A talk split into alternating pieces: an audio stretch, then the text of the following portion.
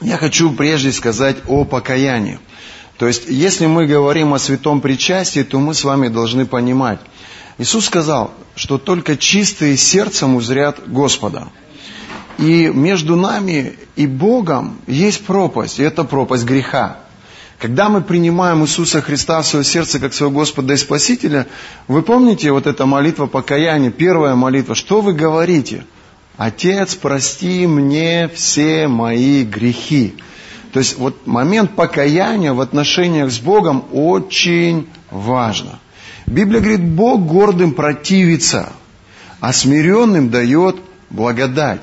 Сердце покаяния – это сердце мягкое, сердце смиренное, сердце, а, требующее справедливого суда, сердце, требующее мести – это сердце черствое, сердце гордое. И часто Бог, Он стоит, и Он не может содействовать сердцу, которое ожесточено. Но когда сердце смиряется, Бог начинает поддерживать. Аминь. И очень часто мы с вами сами являемся свидетелями того, как мы порой ожесточаемся. И когда мы ожесточаемся, мы не можем рассчитывать в этот момент на помощь от Господа. И Библия говорит, что покаяние – это что-то, что позволяет нам наладить наши отношения с Богом. Через покаяние мы входим в Его милость. Через покаяние мы входим в Его благодать. Аминь.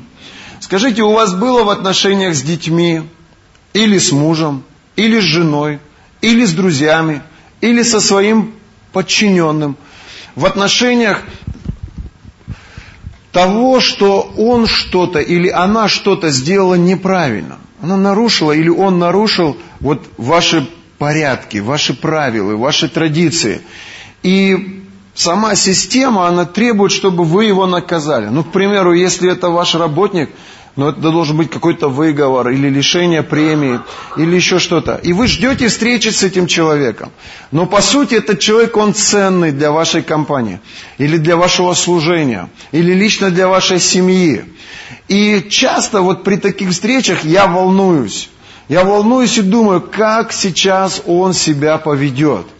Если он будет ожесточен и будет стоять на том, что он прав, а кто-то там поступил несправедливо, я не смогу явить милость. Справедливое его отношение, оно повлекет за собой справедливый суд по отношению к нему. Понимаете, о чем речь? Аллилуйя, кто-то уже прославляет Бога. Но, друзья мои, если этот человек, он смиряется и говорит, я был неправ, простите меня, пожалуйста – то и в твоем сердце по отношению к нему открывается доброе, милующее отношение. Вы со мной? Друзья мои, Библия говорит, что все согрешили. И по этой причине все лишены славы Его. Друзья мои, мы настолько несовершенны, что если бы Каждый раз, когда мы что-то делаем неправильно, если бы это издавало какой-то запах, то я думаю, что нам бы здесь сегодня было бы очень сложно находиться. Вы со мной? Хотя мы можем быть уверены, что от нас-то пахнет хорошо. Мы-то свой запах любим. Мы-то ценим себя. Вы со мной? Но Библия говорит, что мы родились уже во грехе. И поэтому наши слова порой, они могут противоречить словам и мыслям Бога. Сколько мы говорим глупостей, сколько мы используем неправильных, несоответствующих природе Бога жестов, выражений, действий. И мы нуждаемся в постоянной милости. И Библия говорит, что милость Его, она превозносится над судами. То есть Его госпожа милость, она более влиятельна, более властна, чем Его госпожа справедливость. Вы со мной? Классно выйти замуж за госпожу милость. Можно носки кидать в угол, можно посуду грязную оставлять на столе. Но когда ты выходишь замуж или женишься, я шучу, друзья, Бог призвал нас к порядку. Библия говорит, что только чистые сердцем узрят Бога, и поэтому мы нуждаемся каждый раз в Божьем прощении. Мы должны научиться прощать, и мы должны научиться ходить вот в таком сердце покаяния. Вы со мной? Итак, три вида покаяния, прежде чем мы возьмем с вами причастие. Первое покаяние – это наше покаяние пред Богом. Давайте посмотрим Псалом 31, 5 стих. Здесь псалмопевец говорит, «Но я открыл тебе грех мой и не скрыл беззакония моего. Я сказал, исповедую Господу преступления мои, и ты снял с меня вину греха моего». Как обычно мы пред Богом каемся? Мы просим Его в молитве. Мы исповедуем перед Ним свой грех. И Библия говорит, что в каждый раз, когда мы исповедуем пред Ним свой грех, Он снимает с нас одежды вины. И это нужно принять верой. Это некий образ. Образ того, как ты приводишь в порядок свое сердце. То есть ты приходишь в Его присутствие, и ты просто исповедуешь перед Ним свой грех. Каждый раз, когда я вхожу в поклонение, это, знаете, для меня это как внешний двор. Через внешний двор я вхожу во внутренний двор, через внутренний двор я вхожу во святое святых. Во святом святых сам Бог. Во, внеш... во внутреннем дворе это отношение моей души, а во внешнем дворе это отношение моей плоти. Грехи есть разные. Есть грехи, которые ведут к смерти. Можете перечислить грехи, которые ведут к смерти. Убийство, блуд, такие серьезные, сильные грехи, которые не пускают тебя дальше, чем внутренний двор, которые не позволяют тебе войти во внутренний двор. Ты, это, грехи, которые ведут к смерти, они держат человека во внешнем дворе. Люди, которые совершают преступления и такие серьезные грехи, как алкоголь, я имею в виду пьянство, там, распутство, ложь, там грабежи, блуд и так далее. То есть это люди, которые находятся на, во внешнем дворе, и они не могут войти во святое святых. Почему? Потому что только чистые сердцем могут войти во святое святых и иметь отношения с Богом. Как мы получаем свидетельство того, что мы во святое святых?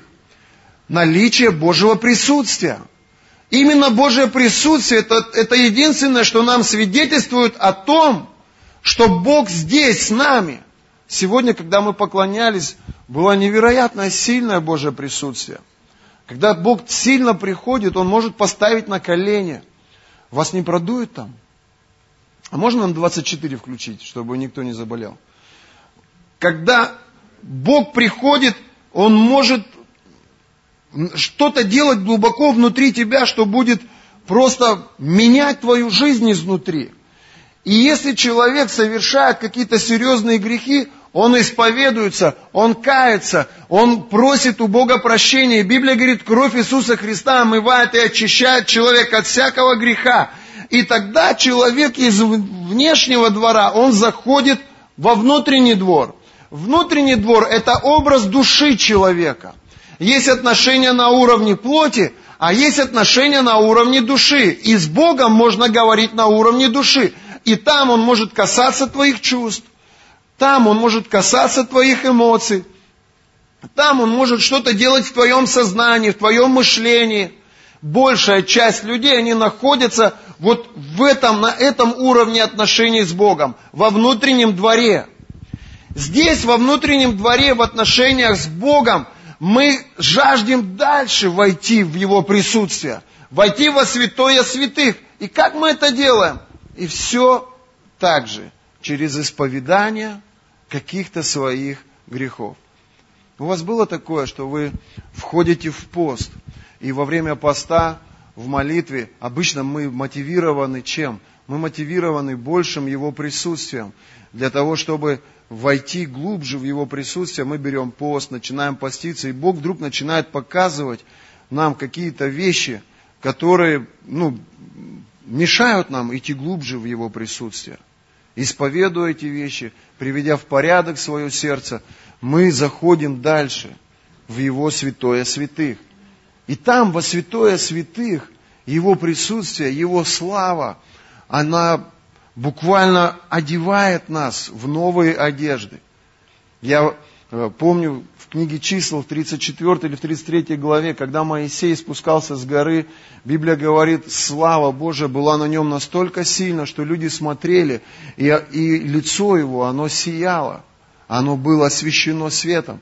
Вы когда-нибудь входили глубоко в его присутствие так сильно, что в буквальном смысле того слова ваше лицо – оно сияло, оно отображало сияние Божие. Кто-нибудь понимает, о чем идет речь? Я смотрю на ребят, которые приходят в реабилитационный центр, они приходят серые, черные, потому что внутри них тьма, грех, беззаконие. Но когда люди оставляют грехи, и когда люди наполняются Божьей славой, они начинают светиться изнутри. Они меняются изнутри. Денис, он встань. Смотрите, щечки розовые, лицо беленькое. Что происходит в его жизни? Просто Дух Святой его очищает изнутри. Аминь. Спасибо, Дим. Итак, первый уровень покаяния – это наши отношения с Богом. Псалмопевец говорит в 31 главе, «Когда я молчал, обветшали кости мои, и от вседневного стенания моего, ибо день и ночь тяготела надо мною рука Твоя, свежесть моя исчезла, как в летнюю засуху. То есть люди, которые не наполняются праведностью Божией, люди, которые не оставляют свои грехи, они, вы когда-нибудь наблюдали за пауком – рядом находили в паутине муху. Казалось бы, оболочка есть, а жизни внутри нее нет.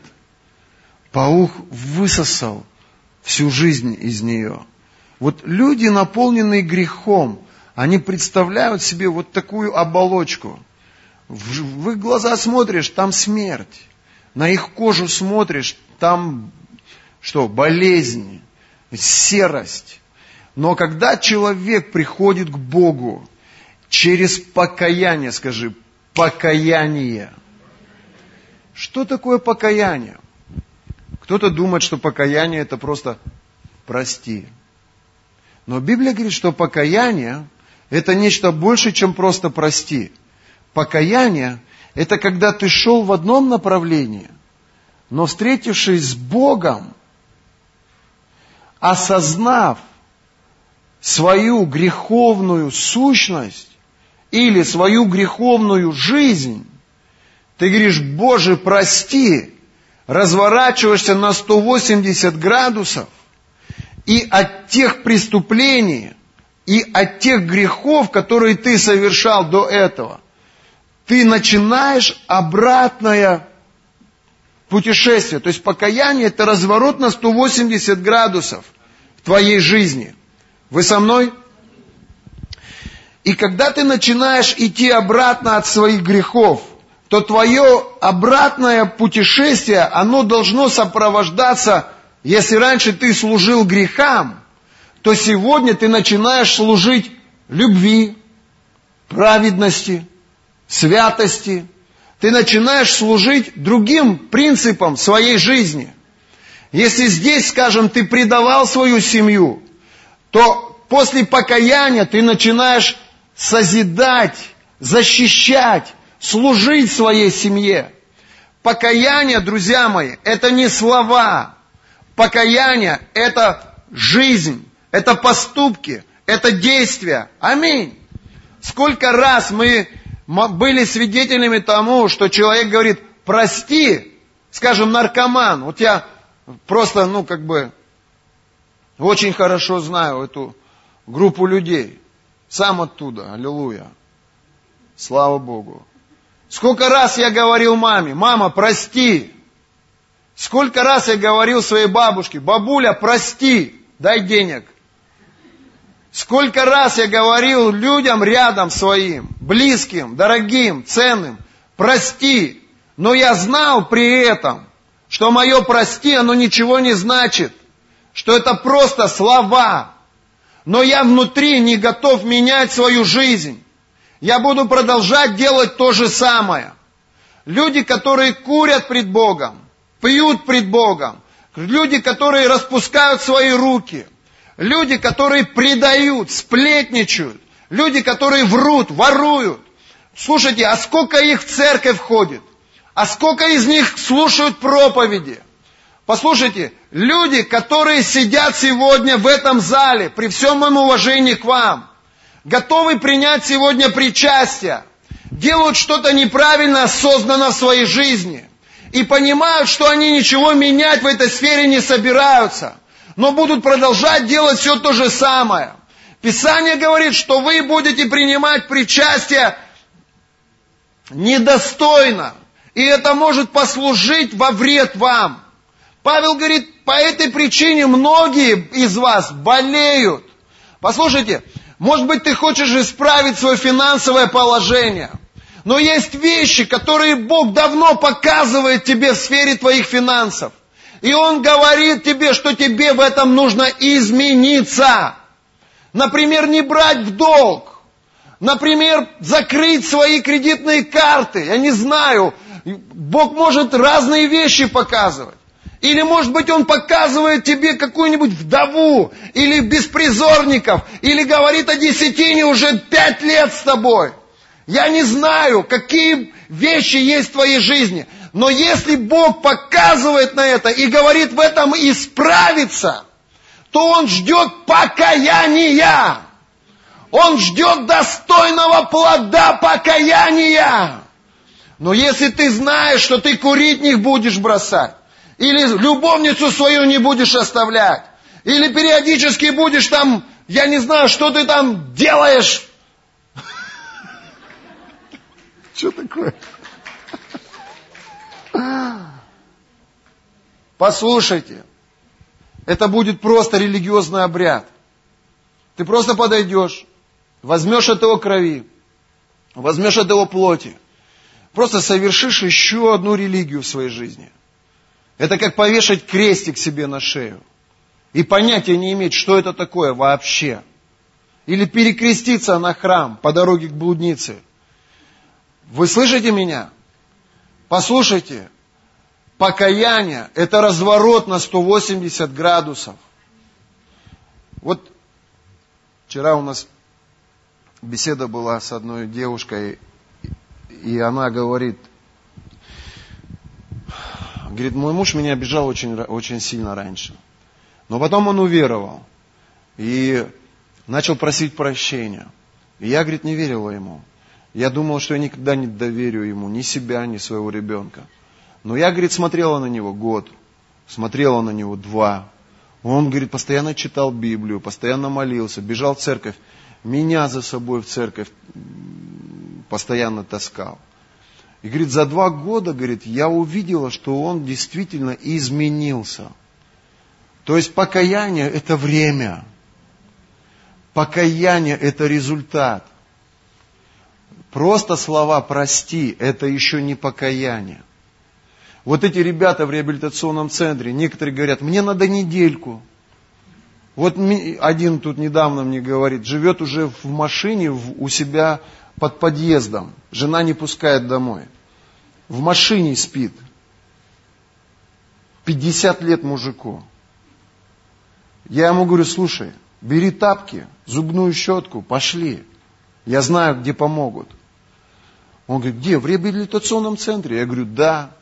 Он говорит, ну там же курить надо бросать.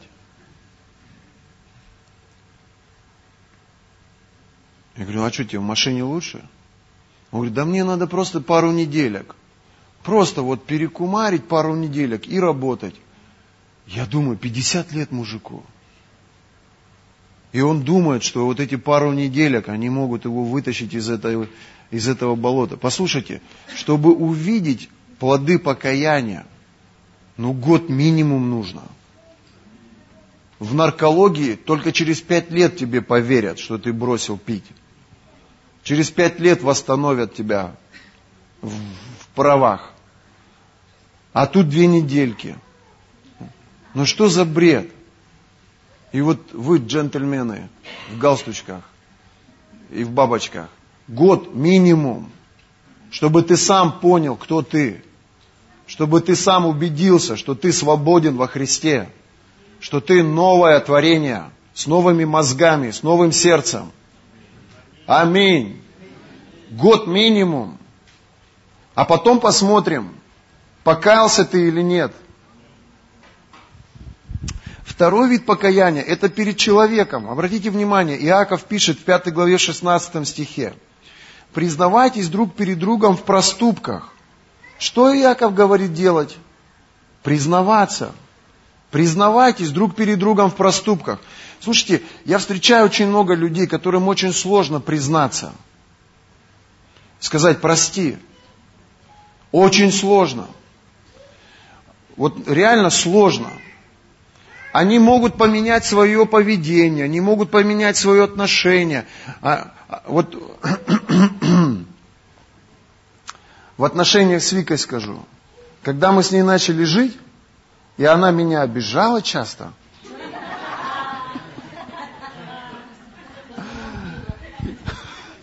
до смерти забивала на кухне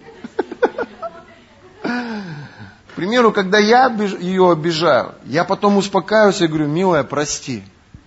Когда она меня обижала, она не говорила прости. Она делала губки бантиком, глазки дом, бровки домиком и просто служила мне. Она что-нибудь приготовит из того, что я люблю. Она что-нибудь оденет из того, что я люблю. А, и, и, и, и вот такое особое внимание уделяла мне – я смотрел на это и понимал, просит прощения. Потом, когда мы с ней стали об этом говорить, я говорю, слушай, ну мне приятно, но мне нужно, это, это просто крайне важно, чтобы я слышал и видел, как твой, твои губы говорят, Даня, я прошу прощения. Вот в этот момент мое сердце получает бальзам. И я ну, как бы прощаю тебя. Ей нужны были годы, чтобы этого, ну, вот к этому прийти. Сегодня ситуация поменялась. Сегодня мне трудно попросить прощения. Я могу дня три обижаться. А она сразу, она обидела меня, через час, Даня, прости меня. Я думаю,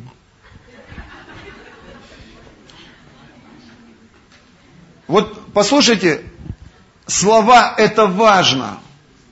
Важно сказать Бог. Или важно, Библия говорит, послушайте, признавайтесь друг перед другом в проступках. Для чего? Чтобы вас отпустили, помолились за вас, и чтобы вы исцелились. Вот это очень важно. Смотрите, Иисус говорит – в Евангелии от Матфея, 23 главе, в 25 стихе. Итак, если ты приносишь дар твой к жертвеннику, вот я могу принести дар к жертвеннику. То есть, когда Бог что-то мне говорит сделать, я могу легко это сделать. Для меня не проблема дать. Из нужды дать. Сделать невозможное. Для меня это не проблема. Вот для меня это легко.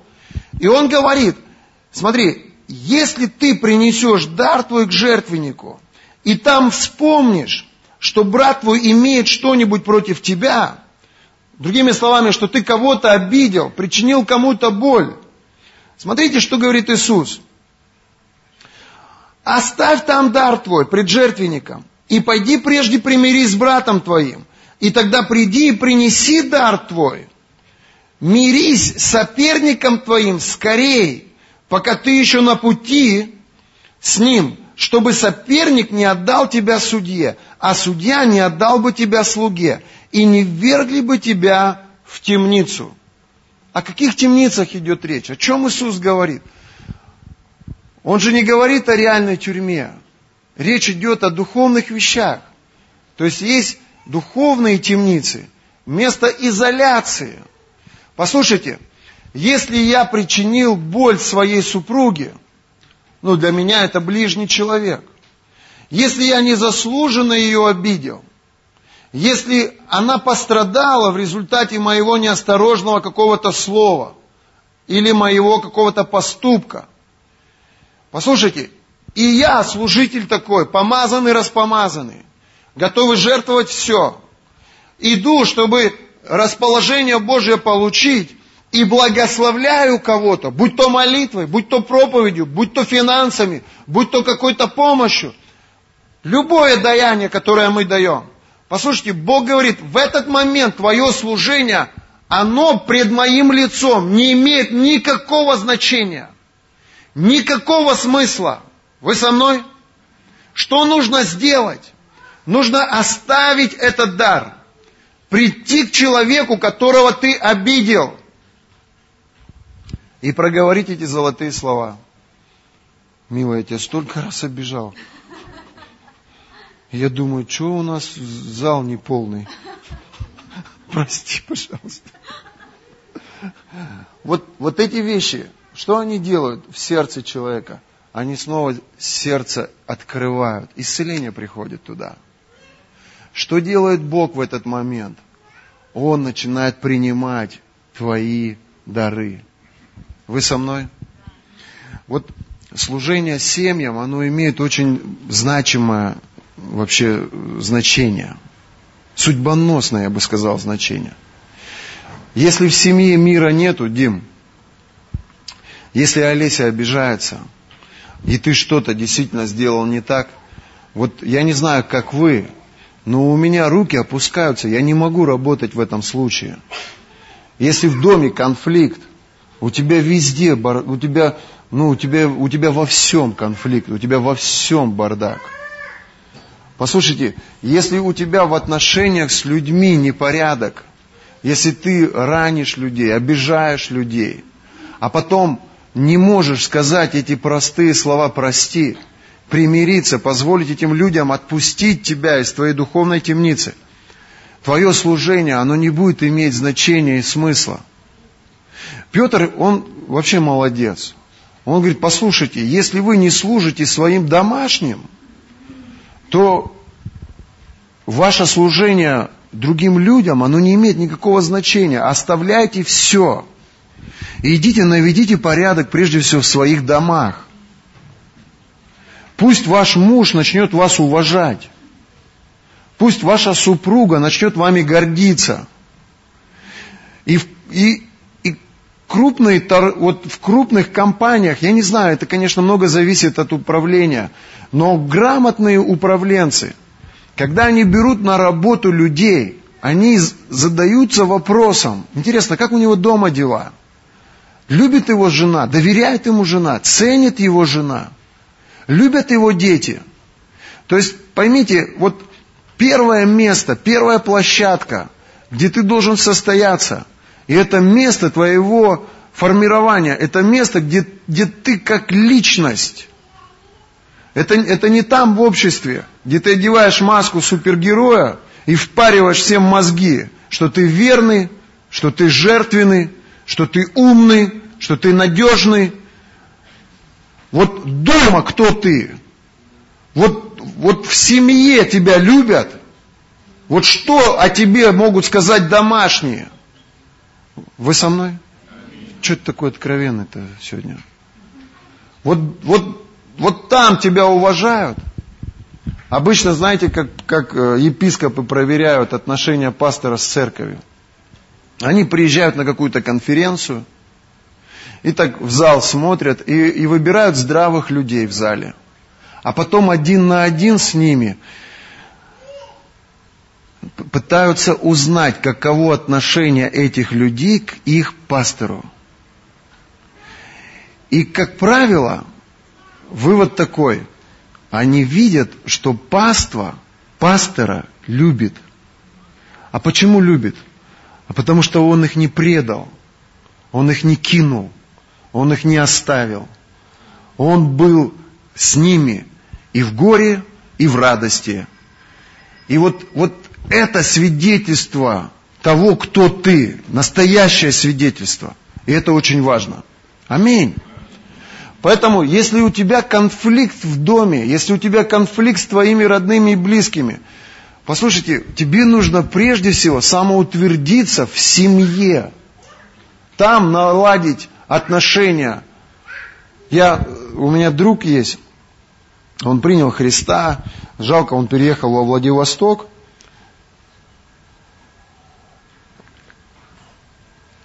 И, а, и здесь в городе о нем вот в целом очень положительное свидетельство. Нету людей, которых бы он, ну, как бы обижал. В целом положительно о нем свидетельство. Но я вдруг узнал из разговора с ним, что он со своим отцом шесть лет не общался и обижен на него.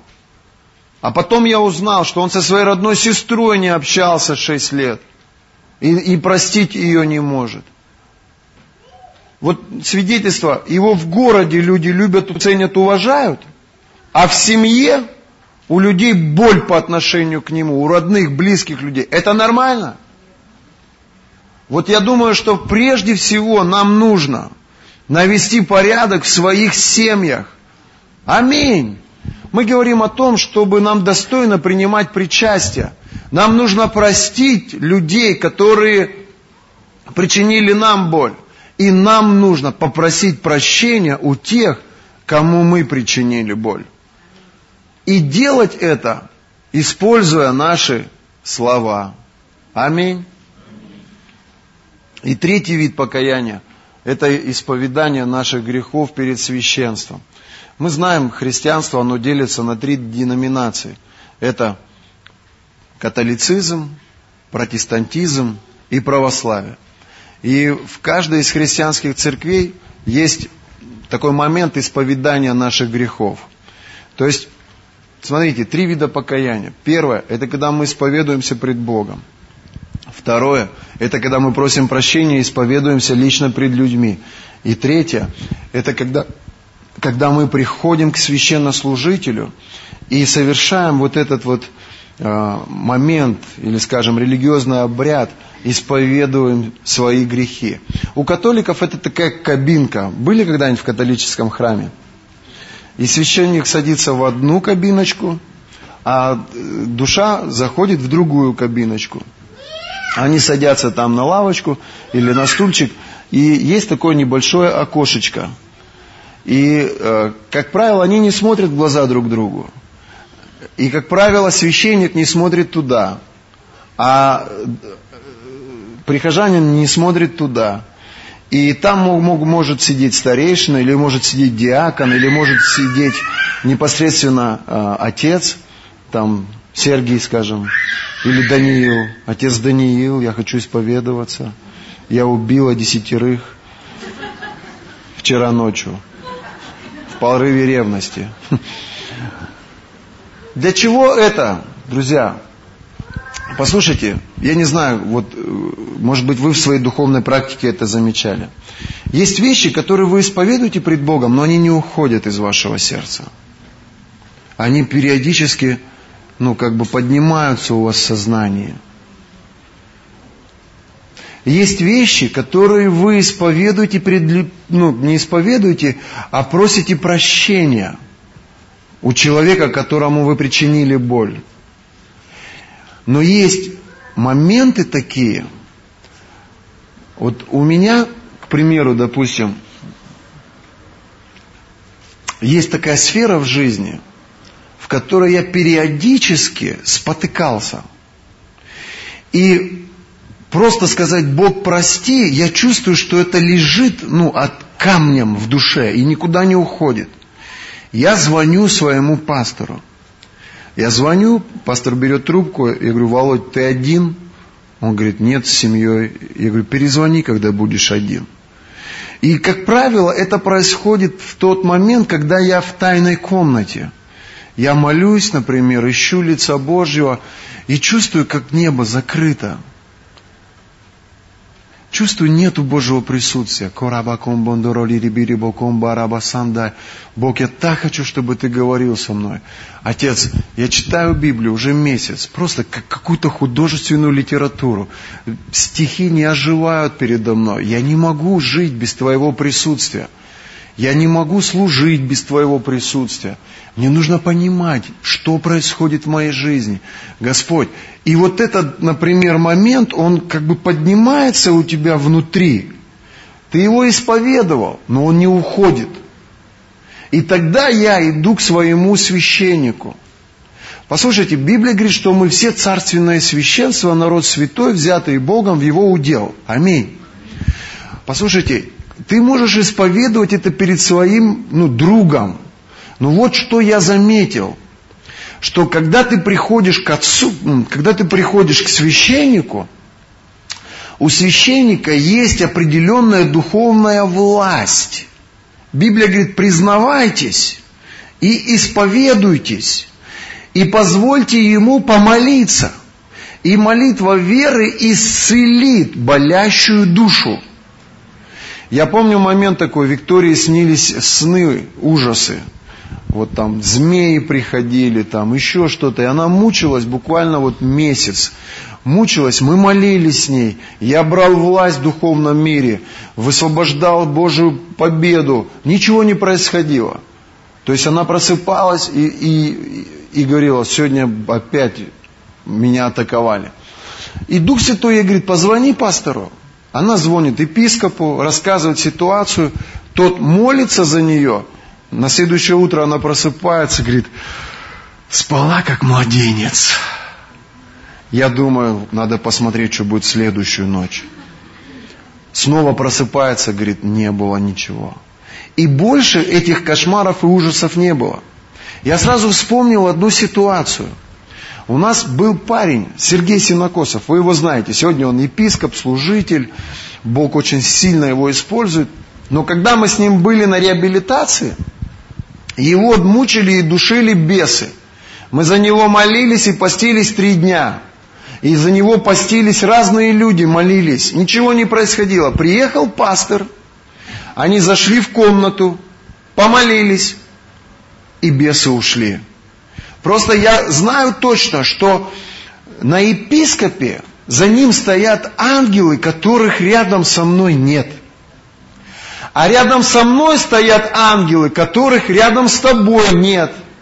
То есть, чем выше ранг в духовном мире, тем большая власть духовная на нем. Вы со мной? Поэтому порой твое исповедание, оно может не работать, пока ты не позволишь человеку, на котором есть определенная духовная большая власть и сила, помолиться за тебя. Аминь. Поэтому люди в православной церкви, когда вопрос касается их исцеления души, они идут к батюшке и говорят, нам нужно с вами встретиться. Или в протестантской церкви они идут к пастору и говорят, я бы хотела с вами поговорить, мне нужно исповедоваться. Или в католической церкви они приходят на исповедание, садятся в эту кабиночку и исповедуют свою жизнь, и пастор э, молится за них, и приходит свобода. Итак, мы поговорили с вами о трех видах покаяния. Первый вид покаяния – это наше покаяние пред Богом. Ты говоришь, Отец, прости и помазание. Как свидетельство принятия твоего прости, оно приходит от Бога. Если этого нет, следующее, что тебе нужно сделать, тебе нужно подойти к этому человеку, которого ты обидел, и сказать ему прости.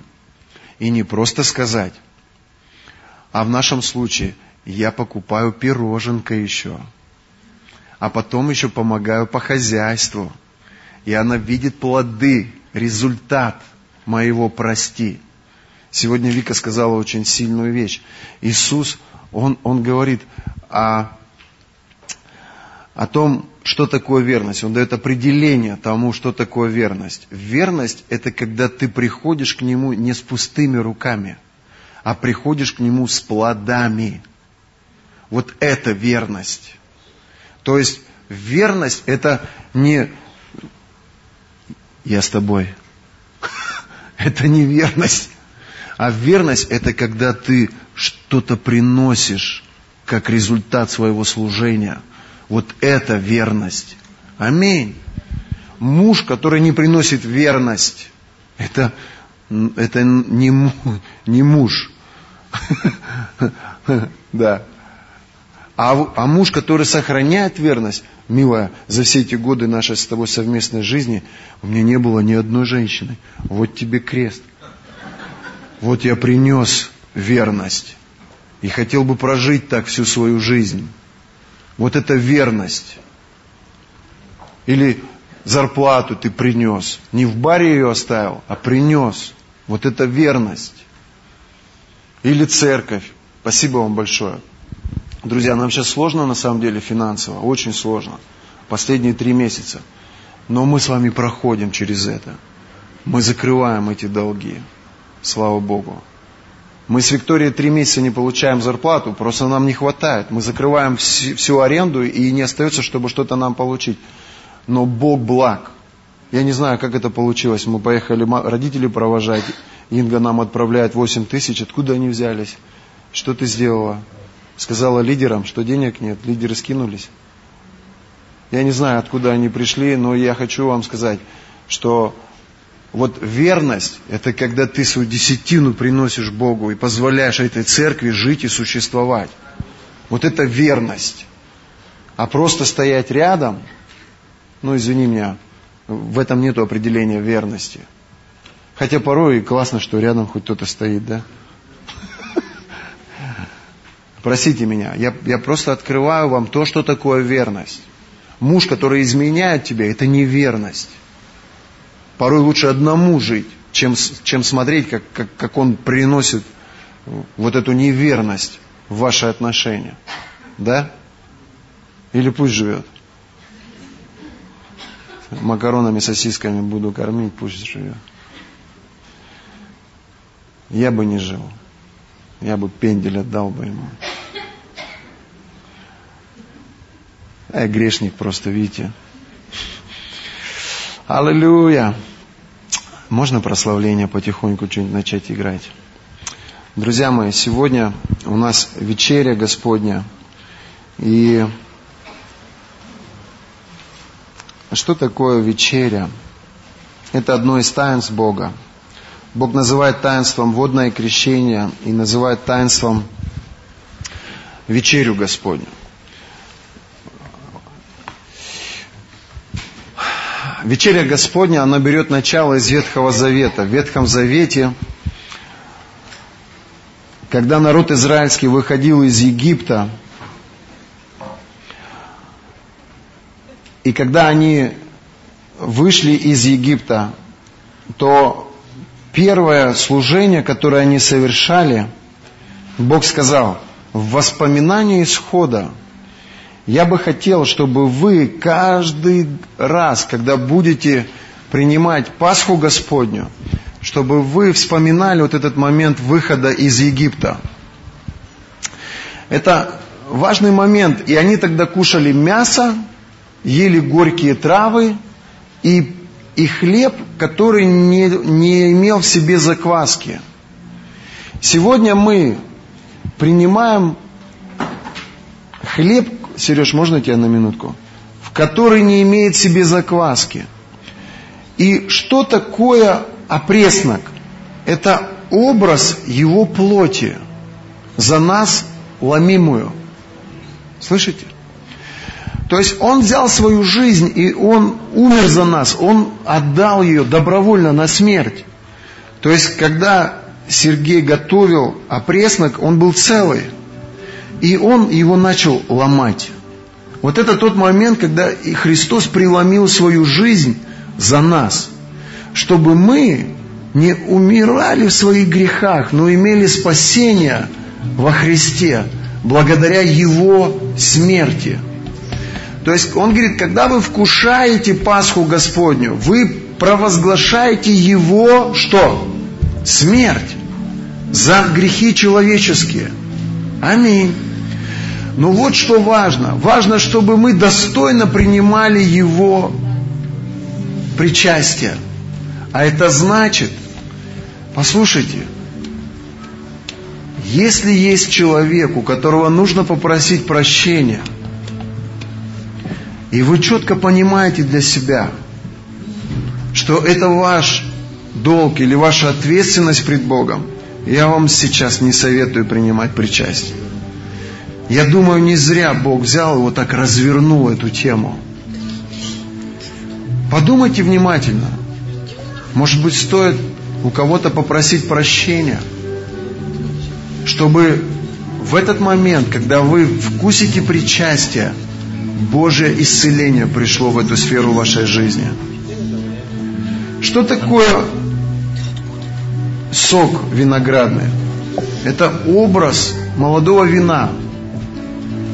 Вино, которое не имеет в себе закваски, дрожжей. Это момент, когда Христос пролил свою кровь за нас. Когда мы принимаем причастие и выпиваем этот сок виноградный, что является молодым вином, в этот момент что происходит? Вы возвещаете силу крови Иисуса Христа в своей жизни. Кто-то сейчас просит перед Богом прощения. Кто-то говорит, я не буду сейчас принимать причастие, я позвоню или поеду к этому человеку и попрошу у него прощения. Простит он вас или нет, это ответственность Бога. Но ваша ответственность сказать вот эти сильные и в то же время простые слова – что, Люд, попросил прощения?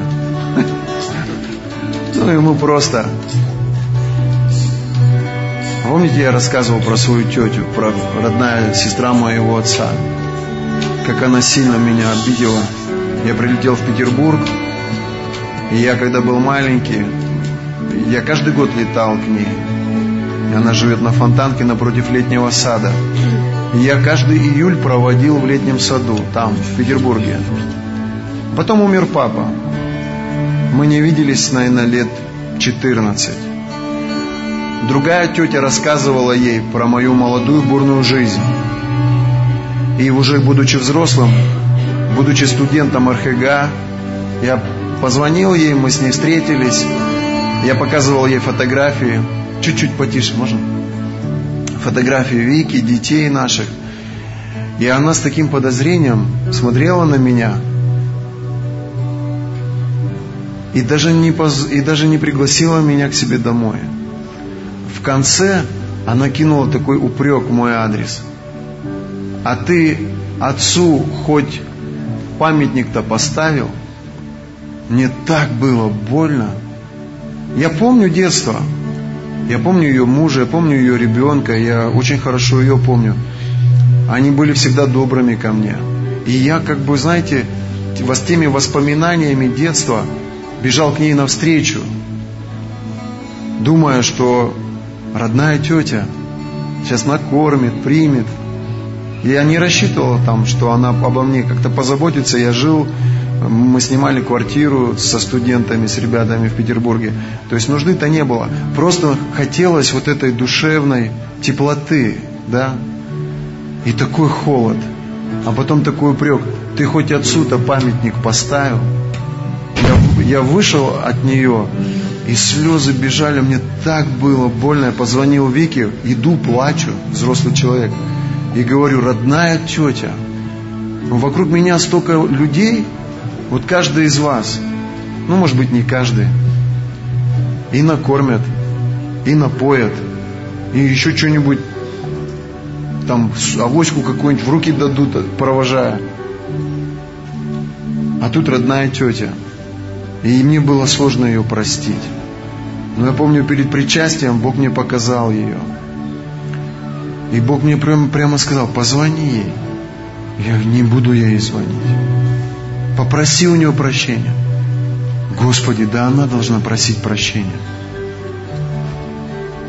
Ну и что? В итоге я позвонил ей. Позвонил, говорю, тетя Галя, здравствуйте. Она, здравствуй. Я говорю, я хотел вам сказать, что у папы памятник стоит. Все там мрамором выложено. Я редко приезжаю в Красноярск, но когда приезжаю, я там кашу траву, мы моем там эту оградку. Я говорю, чтобы вы не беспокоились. И обиды я на вас не держу. И она говорит, говорит, ну ты пойми меня, я же не знаю, кто ты. Я говорю, так вот от этого-то очень и больно, что вы не знаете, кто я. Я говорю, ну все, всего доброго. Положил трубку. Я готов с ней сейчас встретиться. И готов ей смотреть в глаза. И готов ее принять у себя дома. У меня нету обиды. Может быть, боль вот это и есть, но я ее простил. Я верю, что это не послужит причиной тому, что я не попаду в рай. Мое сердце открыто. Послушайте, а как мы распинали его? А как мы предавали его? А кто, кто из вас сразу бросил курить, когда уверовал? Я бросал месяц. Брал сигарету в руки, понимал, что забиваю сейчас гвоздь в него, подкуривал ее, говорил «прости» и курил. А кто из вас не обижает свою жену своими словами или действиями? А кто из вас всегда верен в отношениях своих финансов? Бог говорит, не бери кредит. А ты, ну мне же нужны новые сапожки. На пороге-то уже зима, Бог говорит, доверься мне. Да мы постоянно забиваем эти гвозди неверия в Него, распинаем Его, оправдываем себя всячески.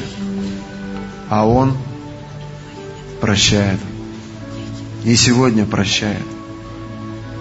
Он отдал свою жизнь за тебя, пролил свою кровь за тебя, чтобы мы сегодня с тобой, причастившись, вошли в Его присутствие получили свое исцеление и были благословлены им. Аминь. Друзья, можно Максим Инга, возьмите, пожалуйста, причастие. Сереж, уберите кафедру. Друзья, давайте сейчас возьмем каждый, кто принимал водное крещение, кто пред Господом приводит в порядок свою жизнь, Пусть это не будет обрядом религиозным. Пусть это будет вот момент поклонения. Мы можем сразу пожертвования собрать. Сереж, давай вот сюда вот поставим я, вот ящик под храм. И люди, кто хочет, могут сразу жертвовать Господу. Да. Можно стульчик взять. Друзья мои, хочу сказать, что мы с вами собрали почти полмиллиона на храм огромное уважение тем людям, которые дают целенаправленно на храм. И мы сейчас ведем переговоры по поводу приобретения земли. И я верю, что в ближайшее время мы решим этот вопрос. Ты веришь в это? Поэтому мы продолжаем собирать финансы на храм. Это целенаправленное пожертвование. Но сейчас мы поставили этот ящик, это будет, это будет обычное пожертвование.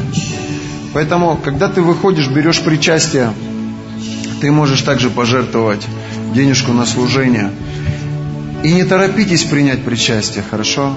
Просто помолитесь, приведите в порядок свои отношения с Богом, свои отношения с людьми. И если тебе нужно исповедоваться и молитва священника, ты можешь подойти к нам с Викторией, мы договоримся о встрече с тобой и уделим особое внимание тебе лично. Аминь. Аллилуйя.